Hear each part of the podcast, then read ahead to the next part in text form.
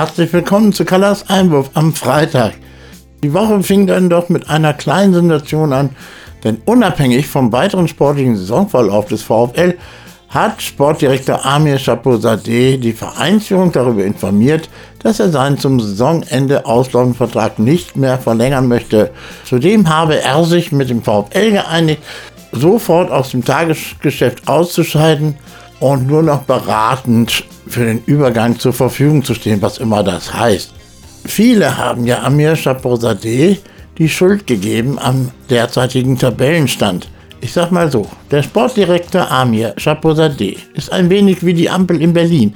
Seine Leistung ist ganz einfach besser als sein Ruf in den öffentlichen Debatten. Die Transferaktivitäten im vergangenen Sommer und auch jetzt im Winter waren derartige Volltreffer wie das vermurkste Heizungsgesetz der Ampel. Aber der Aufstieg bleibt eine große Leistung, weil er mit Schweinsteiger einen Trainer ausgewählt hatte, der eine einzigartige Aufholjagd vollbracht hat. Schon vergessen? Ein Wendeaufstieg aus der Niederung der Tabelle. Auch vergessen? Egal.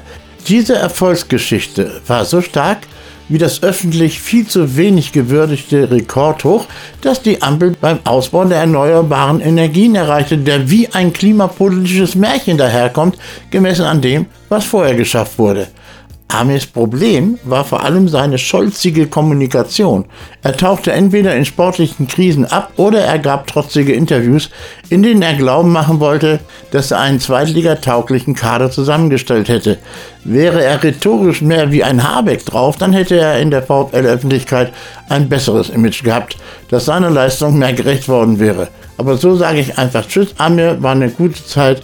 Ich wünsche dir viel Erfolg auf dem weiteren Weg.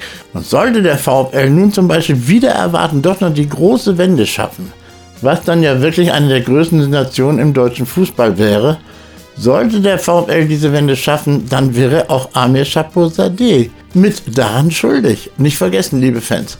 Egal. Den Fans scheint sowieso vieles egal zu sein, denn die Brücke ist schon wieder ausverkauft. Auch am Sonntag und überhaupt die nächsten Spiele.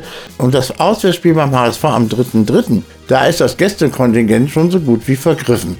Unglaublich, was diese Fans hier auf die Beine stellen. Aber von wegen HSV, der hat ja am Samstagabend, am vergangenen Samstag, in Berlin gegen Hertha gespielt. Hm, habt ihr das gesehen? War lustig. Eine halbe Stunde lang flogen nur noch Tennisbälle. Ich muss sagen, eine klammheimliche Freude habe ich dabei schon empfunden. Denn so wie der Entschluss entstanden ist bei der DFL, undemokratisch bis zum geht nicht mehr, in einer geheimen Wahl, ohne die Fans vorher überhaupt zu informieren, worum es geht im Grunde, ich kann die Fans komplett verstehen. Nun, am Sonntag geht es gegen Hansa Rostock und die stehen auch unter Abstiegsdruck. Der VfL muss gewinnen. Alles andere wäre Augenwischerei. Ein Unentschieden wird nicht mehr reichen.